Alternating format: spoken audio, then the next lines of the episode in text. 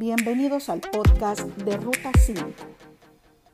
Cada semana escucharemos las mejores historias de éxito de hondureños en el mundo y emprendimientos en Latinoamérica. Quédese con nosotros.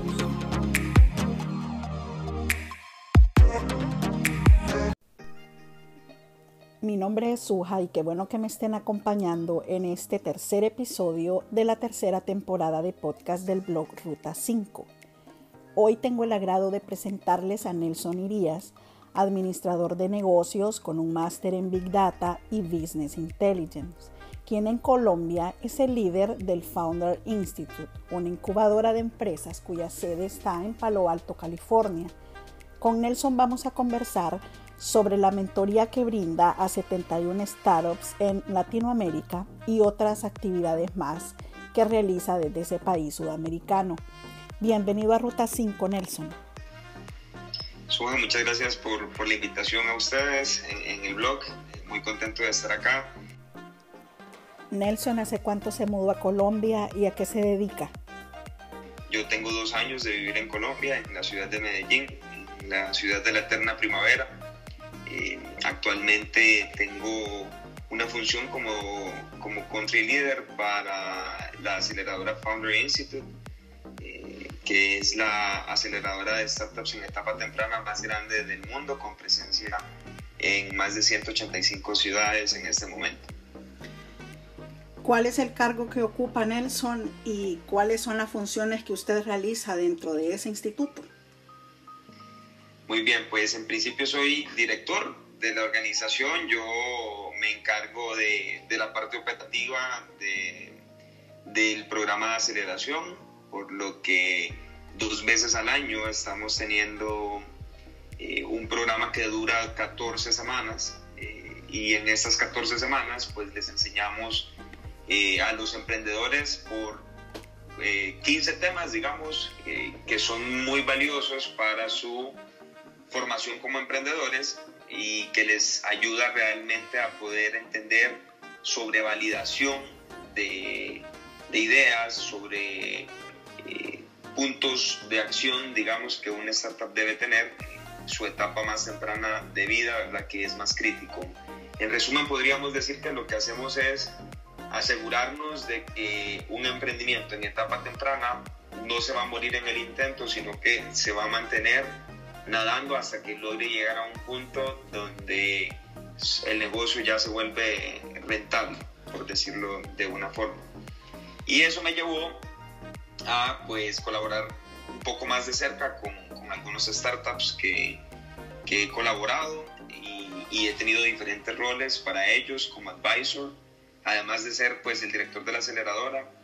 Eh, he funcionado como mentor y como advisor de, de, de emprendimientos y, y, precisamente estoy comenzando un nuevo rol como, como director de operaciones de uno de ellos, eh, de la empresa Somos, una compañía que está, eh, eh, una compañía disruptiva podríamos decir, estamos llevando el Internet a las comunas, que eso vendría siendo lo equivalente a las favelas de Brasil, pero en Colombia, y a un precio, pues Internet por, por, por Wi-Fi, a un precio sumamente, sumamente bajo, digamos, que le nos permite darle internet eh, a ese grupo de personas que en ese momento están siendo olvidados por las grandes corporaciones de internet de, de Colombia.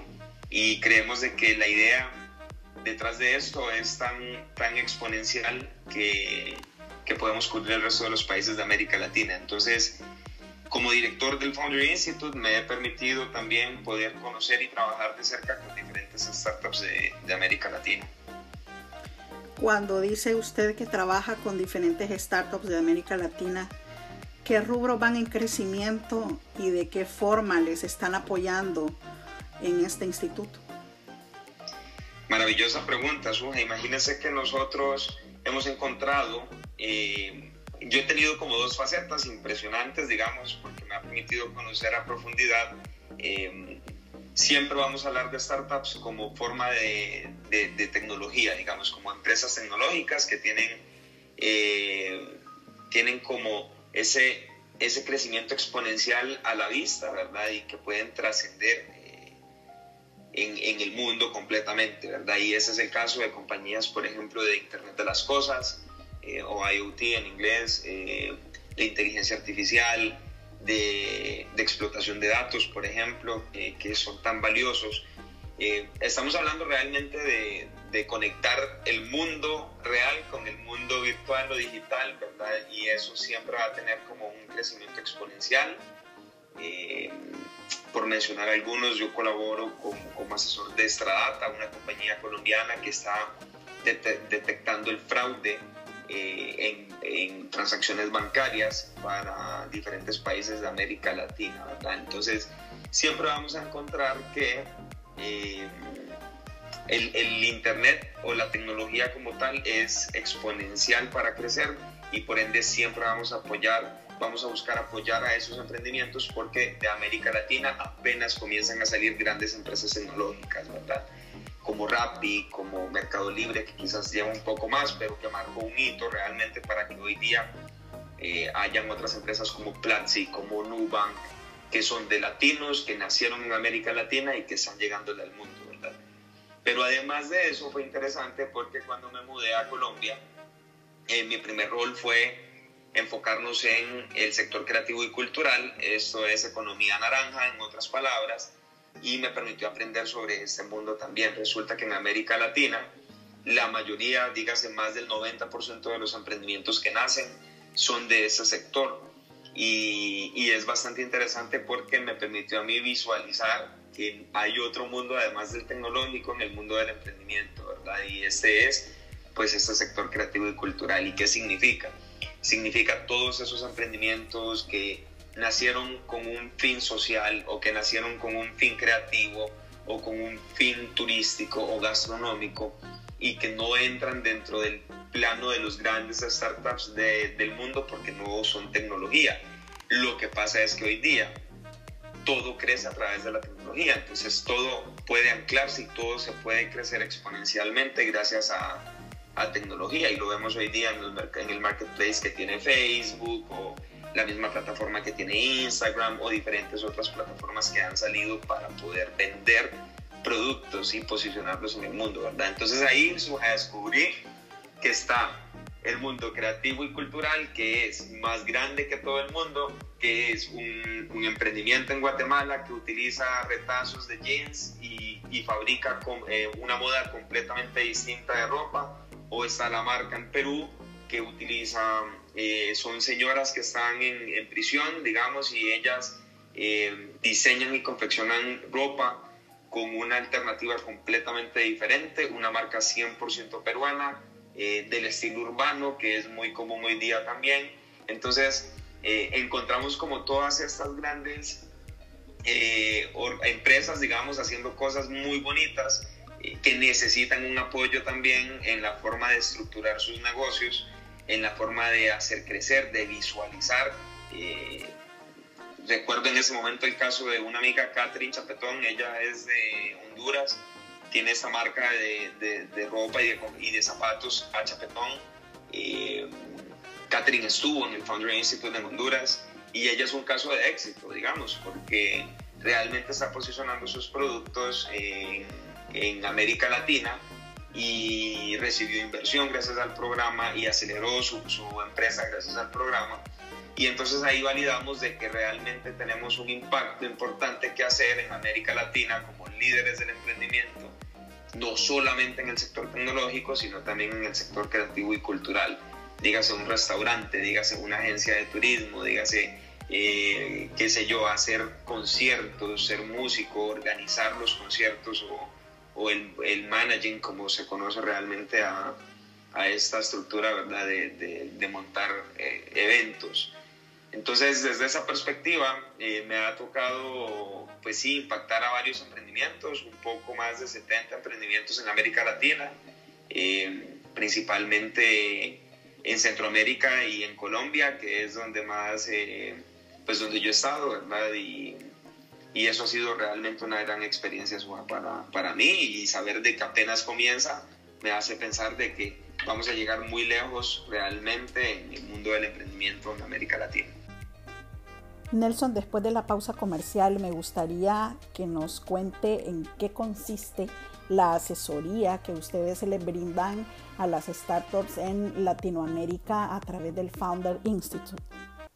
Esto va para los que emigran y extrañan su país, los que triunfan en los negocios y empresas, los que comparten una historia de éxito con Atuto Café. Estamos conversando con Nelson Irías, un hondureño radicado en Colombia, quien actualmente es el líder del Founder Institute, una incubadora de empresas que brinda mentoría a más de 71 startups en Latinoamérica. Al regreso de la pausa comercial dijimos, Nelson, que usted nos iba a platicar en qué consiste esta asesoría que les brindan a estas empresas. Es bastante completo, digamos, el, programa como tal. Nosotros lo que hacemos es eh, diseñamos una estructura basada en las metodologías de las grandes aceleradoras del mundo, que están pues casi que en su mayoría basadas en Silicon Valley, o por, o por historia hemos visto que están en Silicon Valley, pero que cada vez nacen en otros lugares como Amsterdam, París, eh, Boston. Y, y lo que hacemos es buscamos qué nos sirve, ¿verdad? De lo que se ha visto en grandes aceleradoras y lo, lo tropicalizamos, por decirlo de una forma, para el lenguaje latino, ¿verdad? Para hacerlo más aterrizado y, y poner esos componentes socioculturales que nos marcan. Entonces, consiste en, particularmente el Foundry Institute, consiste en 15, en 15 sesiones, 15 temas distintos eh, que se imparten en 14 semanas y que van desde la creación de una visión eh, sistémica, digamos, eh, una visión que nos permita a nosotros saber dónde estamos en ese momento y a dónde queremos llegar para que todas nuestras metas se enfoquen a esa visión que queremos tener. Eh, y entonces a partir de eso, que es la primera sesión, comenzamos a aprender sobre descubrimiento o desarrollo de clientes, temas de revenue, temas de marca y diseño, eh, apoyamos en la parte legal y propiedad intelectual, hacemos go-to-market, hacemos desarrollo de producto, eh, aprendemos en conjunto también cómo contratar y traer personas al equipo, ¿verdad? cuáles son las mejores estrategias para atraer talento, eh, aprendemos sobre growth, que es tan importante, el crecimiento debe ser como la meta principal del día a día de un emprendimiento eh, cómo crecer, cómo ganar más usuarios, cómo ganar más clientes, dependiendo de cómo sea el sector. También compartimos sobre, sobre levantamiento de capital, eh, equity o funding, como, como se le pueda llamar. Hacemos un demo day para que también los emprendedores puedan mostrarle a, no solamente a, a, los directores del, de, la, de la aceleradora, sino a otros mentores, a inversionistas de la red eh, o a aliados que inclusive podrían convertirse en futuros clientes, ¿verdad?, de esos emprendimientos. Entonces lo que hacemos es eso, estructurar las estrategias que han hecho otras grandes aceleradoras, 500 startups, Y Combinator, eh, las traemos a América Latina, las tropicalizamos, hacemos ajustes, traemos mentores, que eso es muy valioso, digamos, o sea, el mentor se convierte en, en la persona que realmente tiene el conocimiento. Y y gracias a que son mentores que han tenido esa experiencia de montar empresas, de lanzarlas al mercado, de crecer, de quebrarse como empresa o de tener una venta masiva como empresa, ¿verdad? Todo es conocimiento y todo es experiencia. Entonces, tratamos de recopilarlo para traerlo sobre la mesa y que sean ellos mismos los que, los que entreguen el mensaje al final de cuentas a los emprendedores de, de cada una de las ciudades o países de, de la región. Nelson, de las 71 startups que usted está asesorando, em, ¿en qué etapa están ellos y cómo ve usted el futuro de estos emprendedores? Uf, eh, em, la etapa, bueno, casi todos están en etapa temprana. Eso quiere decir en términos técnicos o que están eh, en la mayoría de las ocasiones buscando un problem solution fit, que en español más o menos sería eh, dónde encaja el problema con mi solución y estamos buscando, la verdad. Eh, y un poquito más avanzados ya estarían los que están en Product Market Fit, que esto pues sería ya encontré mi solución que es buena en el mercado y ahora eh, necesito encontrar dónde está la mayor parte del mercado que podría adquirir mis servicios, ¿verdad? Como empresa. Eso es etapa temprana completamente y es donde más se mueren los emprendimientos. Eh, ¿Cómo veo el futuro? Yo veo que el futuro está en...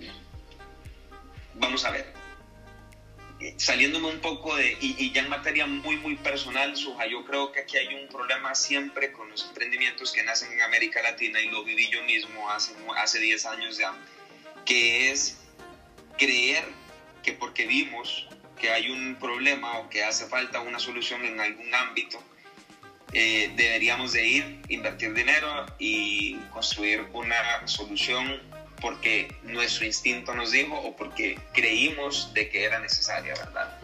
Eh, ¿Por qué traigo esto a la mesa? Porque aquí es donde se quiebran las empresas y aquí es donde una persona decide, em, que, que decide emprender, fracasa y, y pierde dinero, pierde recursos, pierde tiempo, se frustra y entonces genera una antipatía, digamos, por, por emprender.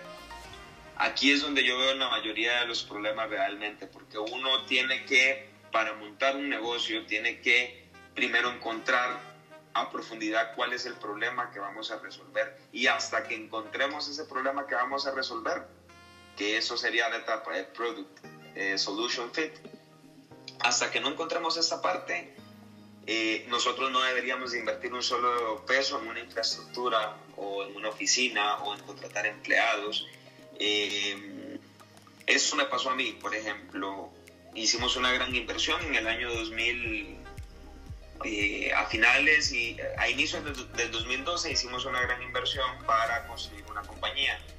Esa compañía eh, la construimos con base en lo que el mercado nos decía y lo que el mercado nos decía es si hay muchas empresas de transporte o esa era la lógica que utilizábamos, si hay muchas empresas de transporte eh, en Honduras, significa de que hay un mercado importante, así que nosotros vamos a ir y vamos a crear una empresa, eh, vamos a alquilar una oficina, vamos a comprar escritorios, computadoras, contratar gente y una vez que tengamos todo esto es que vamos a salir al mercado a buscar clientes. Grave error, porque aquí es donde nosotros nos quebramos, aquí es donde gastamos todos nuestros ahorros, donde le pedimos prestado a nuestra familia o a nuestros amigos, después quedamos mal porque no les podemos pagar donde están las empresas en América Latina es en ese punto actualmente. Y mi llamado de atención es, no piensen así. Uno debe, sí y solo sí, hacer una gran inversión de dinero cuando ya tiene un cliente o un, grupo de clientes identificados que tienen un dolor y a través de una idea que yo tengo en mi cabeza les puedo solucionar este error. Y puedo hacerlo desde una perspectiva muy muy económica, digamos, eh, y aquí traigo como el caso de esta empresa que, que conozco de cerca, eh, de aquí de Colombia, que durante el primer año y medio no tenían un producto, todo lo hacían en Excel, pero ellos vendían un servicio para pagos de impuestos. Y solo y solo hasta que un banco, que era un cliente muy grande, les, les aceptó su producto, digamos, ellos comenzaron a construir eh, una plataforma ya tecnológica con todas las, con todos los features y todas las, eh, todas las de la ley, por decirlo así, para que realmente este, esta empresa saliera, ¿verdad? Entonces, ¿dónde veo yo el futuro de los emprendimientos en, América Latina? Los veo en una zona segura siempre y cuando realmente encuentren un producto, eh, encuentren un dolor que puedan, que puedan curar a través de una solución. Y cuando ya encuentro esa solución, la acelero. Es allí donde un emprendimiento realmente crece. Actualmente, desafortunadamente, la mayoría de los emprendimientos o empresas de América Latina nacen como nació, como nací yo, por ejemplo, con Translogistics en el año 2012 y y es ahí donde, donde se fracasa realmente, ¿verdad? Eh, en no entendiendo qué es lo que es tu visión de vida, qué es tu espíritu, tus ganas. Enamorarte de un problema debe ser realmente lo que tienes que hacer, no enamorarte de una solución o de una idea que está en tu cabeza, porque puede ser de que esa idea solo te funcione a vos como persona eh, y no a un grupo masivo de gente que sí estaría dispuesto a pagarlo. Y ahí es donde está la receta mágica de cualquier emprendimiento, creo yo. Cuando ya encontramos eh, que nuestra solución eh, cumple todas las necesidades de una persona, es ahí donde nosotros ya realmente estamos listos para crecer exponencialmente y, y salir De, de, de nuestras fronteras inclusive para comernos el mundo. Bien, estamos casi finalizando esta entrevista, pero quiero hacerle todavía un par de preguntas más. La primera es, ¿ustedes también ayudan a financiar estos emprendimientos?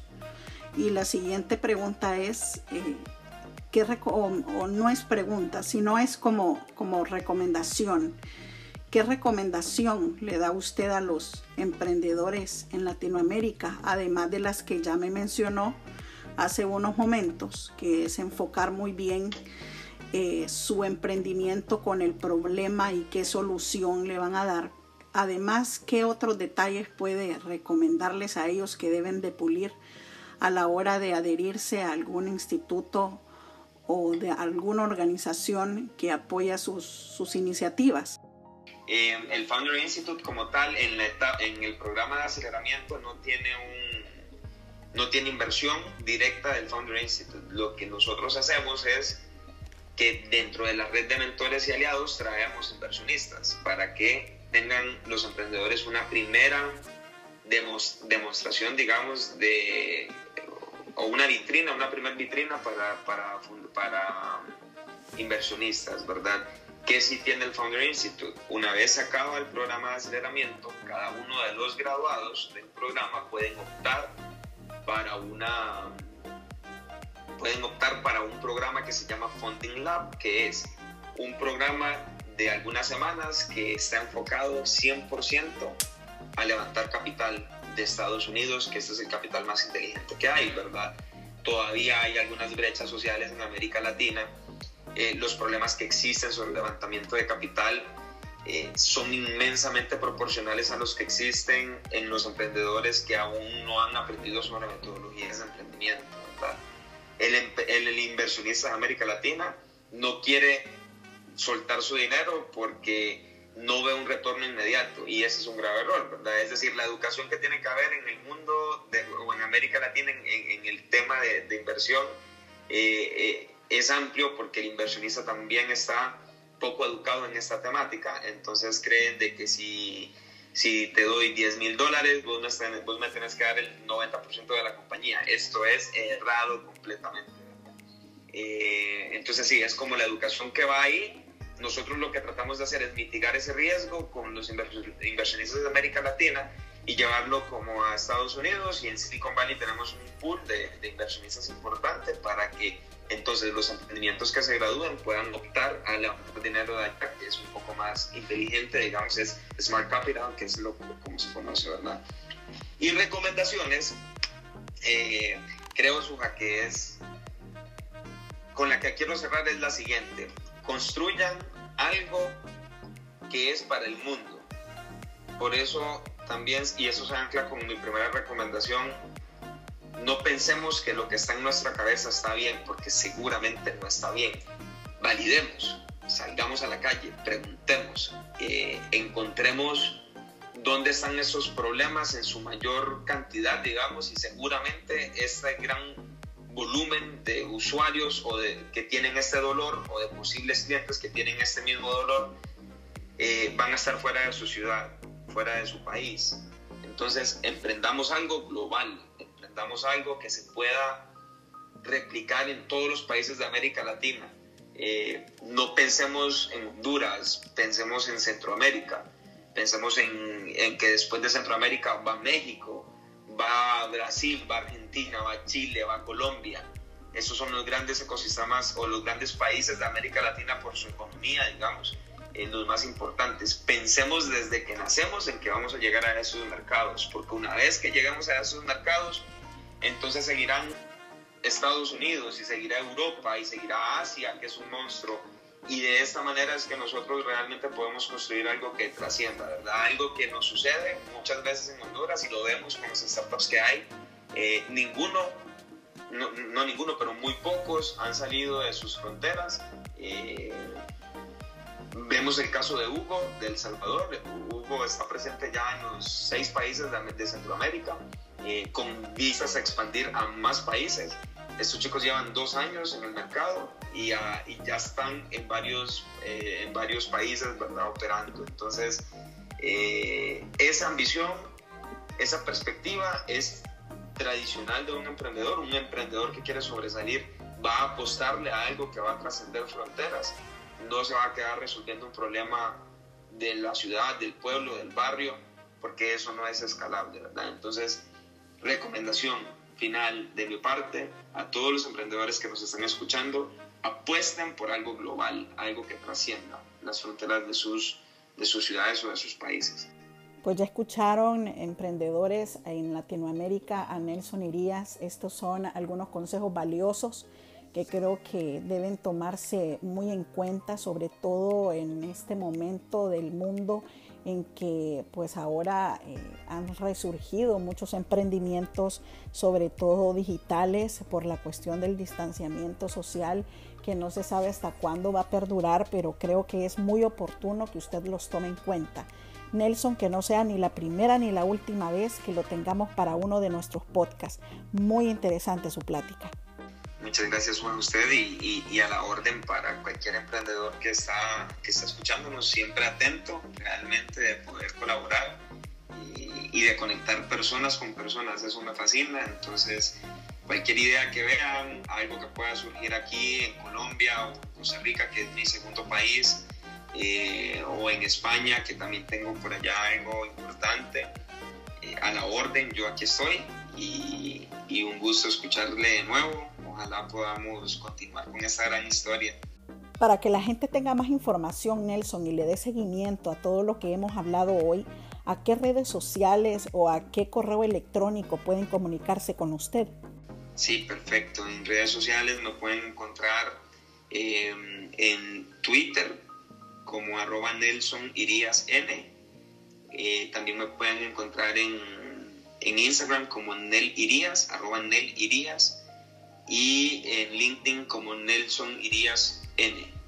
Estas son las redes sociales que utilizo. Mi correo electrónico es nelson.irías arroba fichapter.com. FI Chapter es de Founder Institute Chapter, o sea, fichapter.com. Y así hemos llegado al final de este tercer episodio de la tercera temporada de podcast del blog Ruta 5. Los invito a sintonizarme nuevamente en un próximo podcast para disfrutar de una nueva entrevista con talentos hondureños y latinoamericanos viviendo en el extranjero. Mientras tanto, no olviden recomendarme nuevos casos de éxito al correo ruta5hn.gmail.com.